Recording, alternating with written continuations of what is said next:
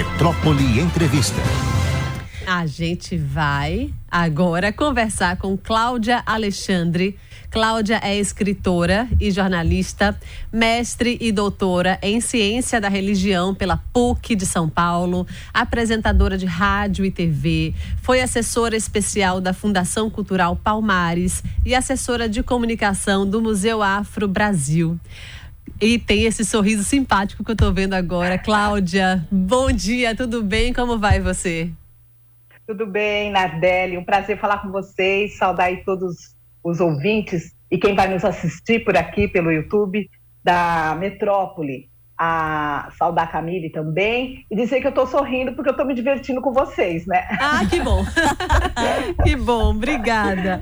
Para a gente é uma alegria ter você aqui para conversar um pouco. É, Cláudia, além de tudo, todo esse currículo extenso que eu falei aqui, é autora, é outra, entre outras coisas, é autora dos livros Na Fé de Vivaldo de Logum Edé, um pouco do candomblé na Baixada Santista, Vai Vai, Orgulho da Saracura, Orixás no Terreiro Sagrado do Samba, Exu e Ogum no candomblé da Vai Vai, Fundamentos de Axé, e o livro que é sobre o qual a gente vai se aprofundar um pouco mais hoje, que é Exu Mulher e o Matriarcado Nagô sobre masculinização, demonização e tensões de gênero na formação dos candomblés.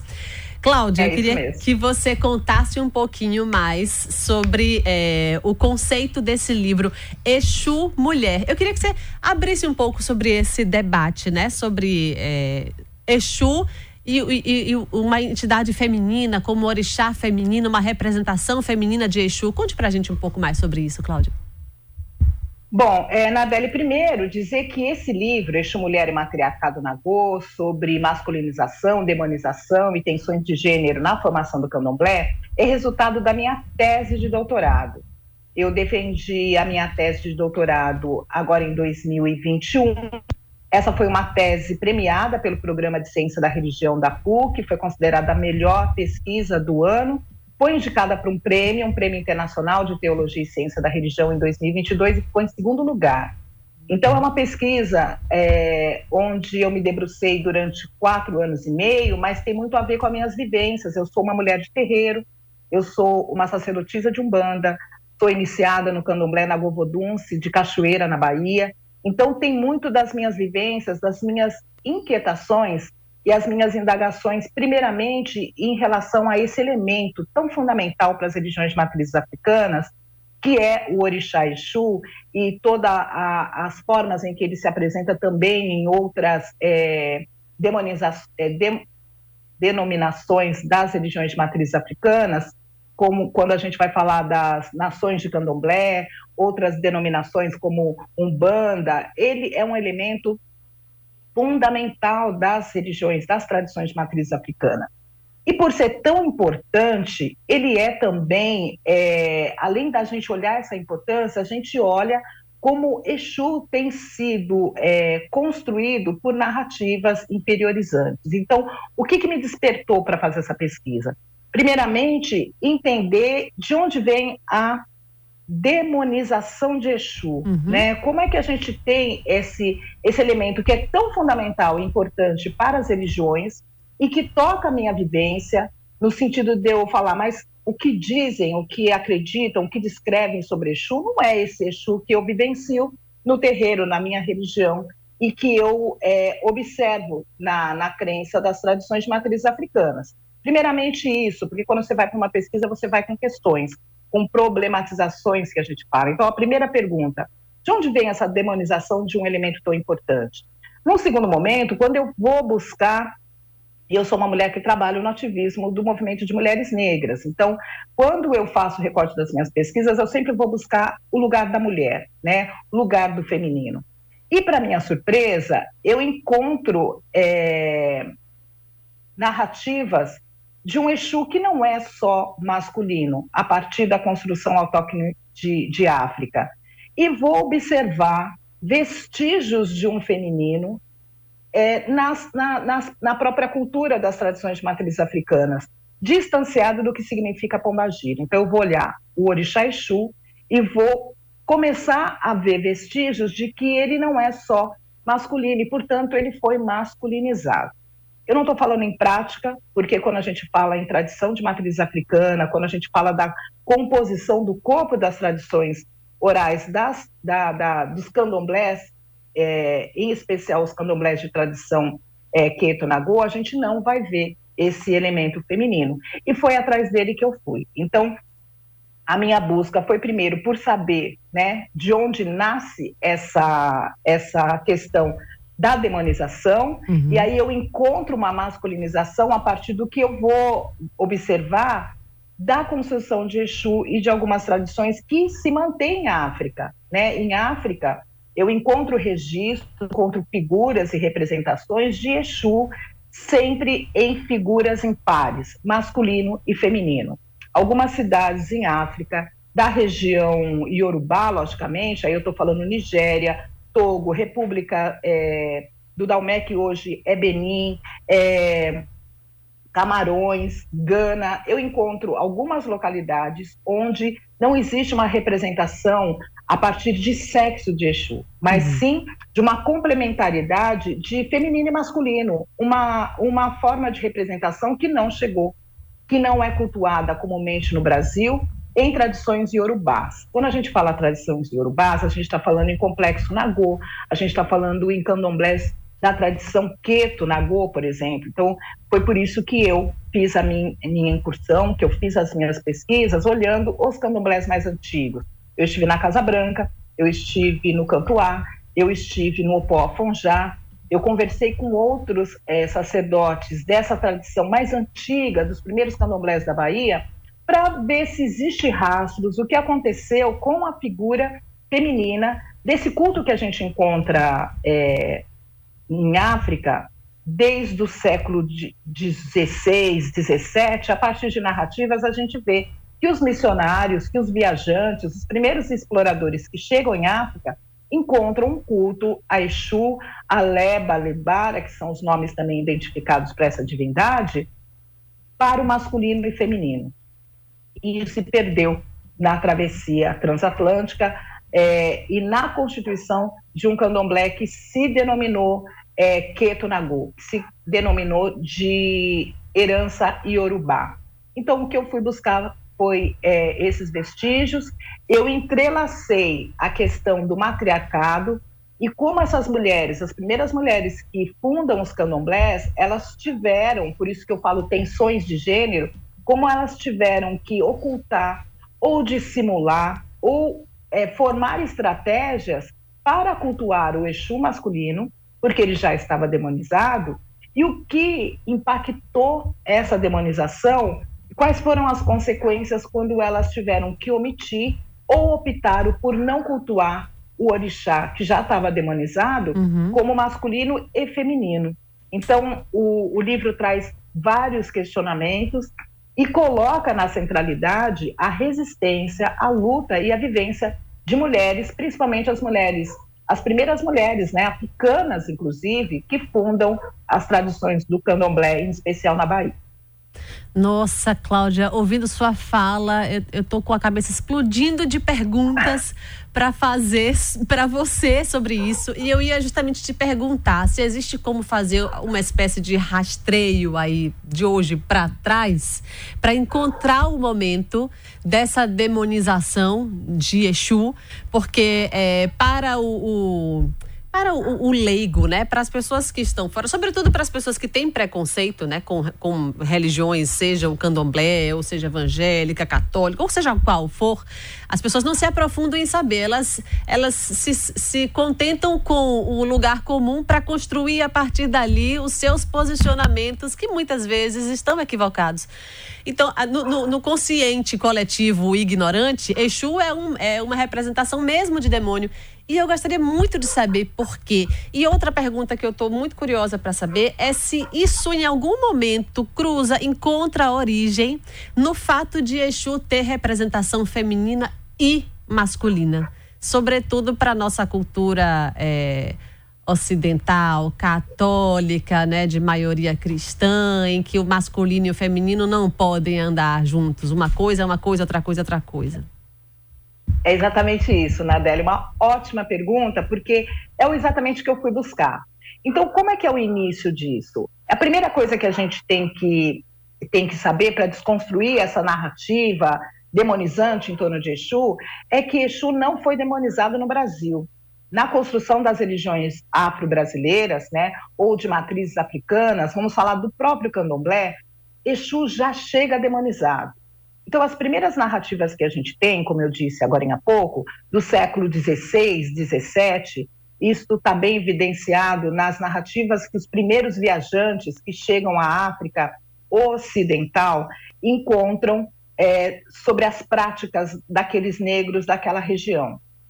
Há muitas narrativas que dizem, inclusive, que quando eles é, chegaram e viram algumas práticas, e aí eles ouviam que era a leba, e leba é, é uma, é, vamos dizer, é uma variação ou uma semelhança de Exu. Então, esse elemento Exu, que é o dono da, da, que é o mensageiro, que é o dono da comunicação, da vida, da prosperidade, né, do movimento, ele está presente em várias etnias daquela região iorubá, é, cujos países de África eu acabei de falar. Quando eles chegam, eles começam a descrever. E, uma, e um dos objetivos, e aí é o que a gente coloca como central na nossa análise, um dos objetivos era desqualificar a humanidade daqueles povos negros, porque o, o processo de escravização negra estava em curso. Então, é, já era a segunda etapa de grupos africanos que iam ser trazidos para as Américas, que eram os grupos iorubás, os sudaneses. Os primeiros foram os bantos, e no segundo grupo vem sudaneses, vem os islâmicos, né? E nesse grupo, ali localizado, eles começam a descrever como é que eles se comportavam. E um dos comportamentos descritos é, repetidamente nos viajantes era a relação com cultos, que eles denominaram como cultos demoníacos. O que mais chamou atenção foi o culto a montículo de terra com representações de falo, a montículos de terra com representações do órgão é, sexual feminino, da vagina. Então, eles encontraram cultos é, feitos simultaneamente a duas representações. É, deliberadamente, é, eu digo, inclusive, que foi uma desonestidade nessa narrativa, foi dar centralidade apenas ao culto ao falo.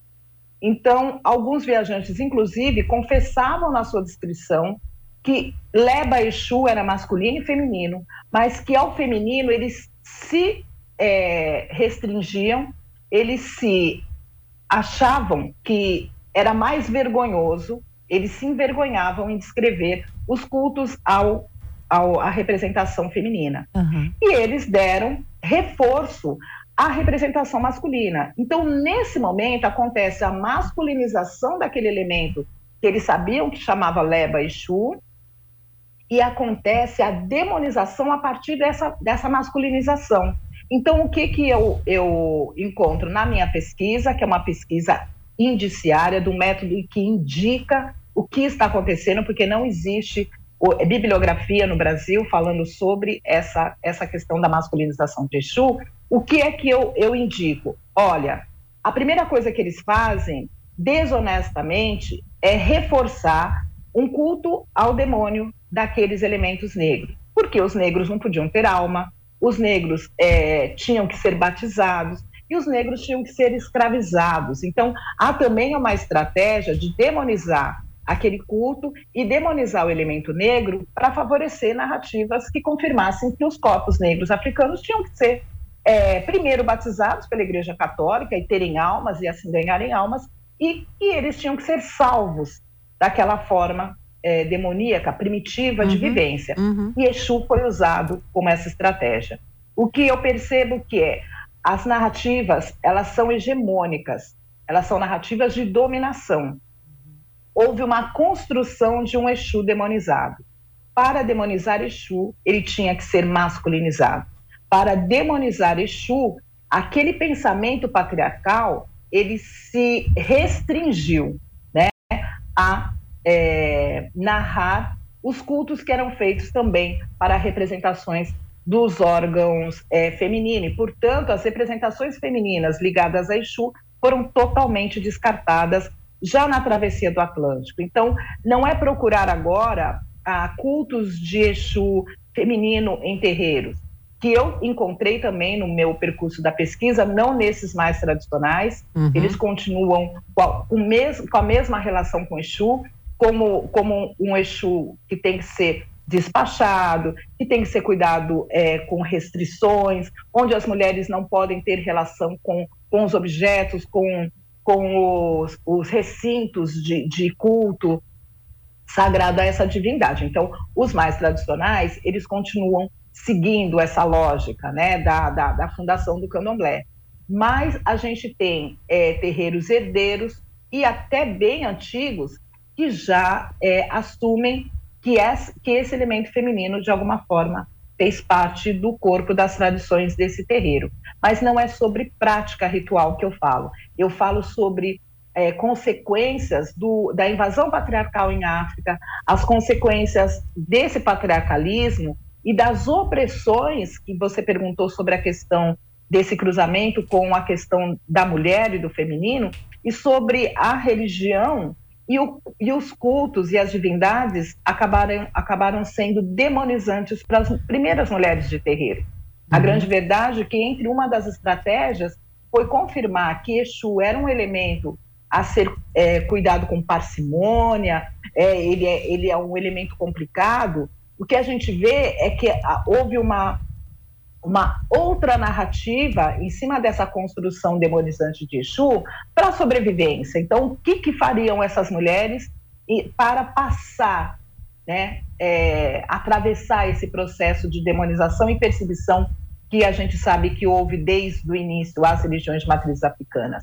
Em algum momento elas tiveram que concordar, elas tiveram que se comportar como se estivesse concordando que eles tinham um, um, um culto ao demônio dentro do terreiro. Então, dizer, não, aqui nós temos Exu, porque não podia se dispensar um elemento tão importante na, na, na concepção da, do pensamento negro africano, uhum. é, Yorubá, inclusive, então não podia se dispensar esse elemento.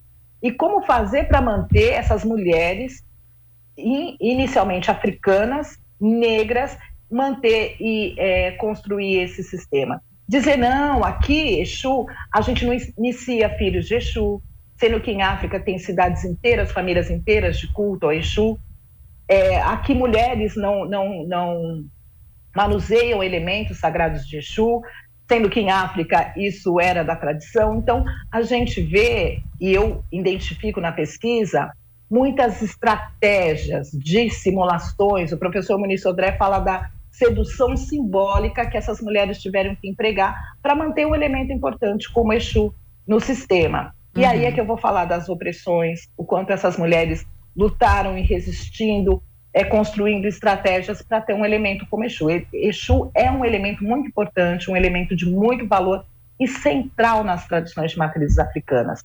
Ele, ele desde sempre teve que ser negociado, né? O que eu falo. Ao ser demonizado, ele se torna demonizante para o sistema. Uhum. Por isso que muitas uhum. vezes a gente teve terreiros e isso acabou sendo tradicional em muitas nações, em muitas nações do candomblé, de que quando o jogo de búzio indicava o, o orixá de cabeça daquele filho que ia ser iniciado, se a resposta fosse Exu, elas trocariam pelo orixá Ogum, por Iemanjá, mas não iniciavam para o orixá para que aquele filho não tivesse problemas, uhum. talvez não fossem os problemas narrados, né? Falava, ah, não, a pessoa fica, fica, fica com problemas mentais, ela, fica, ela pode morrer, Sim. o sacerdote fica desacreditado. Na verdade, elas não queriam aumentar um problema para esse filho de santo e, e, não aumentar a agressividade do sistema sobre os cultos de matrizes africanas. Perfeito. Nossa, Cláudia, muito interessante. Eu estou animada para encontrar seu livro. Ele já está distribuído, Exu Mulher tá. e o Matriarcado na Go. A gente já encontra Vou aqui na livraria. Vou mostrar a capa aqui para você, ó. Pois é, belíssima. Dá para ver direitinho? Dá, sim. belíssima. É um livro, é um livro que é lançado pela editora Aruanda. A gente lançou o ano passado. Esse livro teve uma festa de lançamento em Salvador que me deixou muito honrada honrada. Foi no Moncab, em Salvador. Olha. É, esse livro pode ser encontrado em Salvador na, na livraria Catuca. É da editora Aruanda, pelo uhum. site da Aruanda também é possível, em Perfeito. qualquer lugar do mundo, é, adquirir o livro, é aruanda.com.br ou arroba editora Aruanda. Maravilha. Cláudia, olha, foi um grande prazer conversar com você. Parabéns pelo seu trabalho, pela sua pesquisa. Já estou curiosa e fica a dica para nossa audiência. O livro de Cláudia Alexandre, Exu Mulher e o Matriarcado Nagô, sobre masculinização, demonização e tensões de gênero na formação dos candomblés. Um grande abraço para você, Cláudia. Espero que a gente possa conversar outras vezes. Ah, eu também espero, Nadélio. Um grande abraço, abraço para você e para Camille também. Um beijão. Maravilha, um beijo também.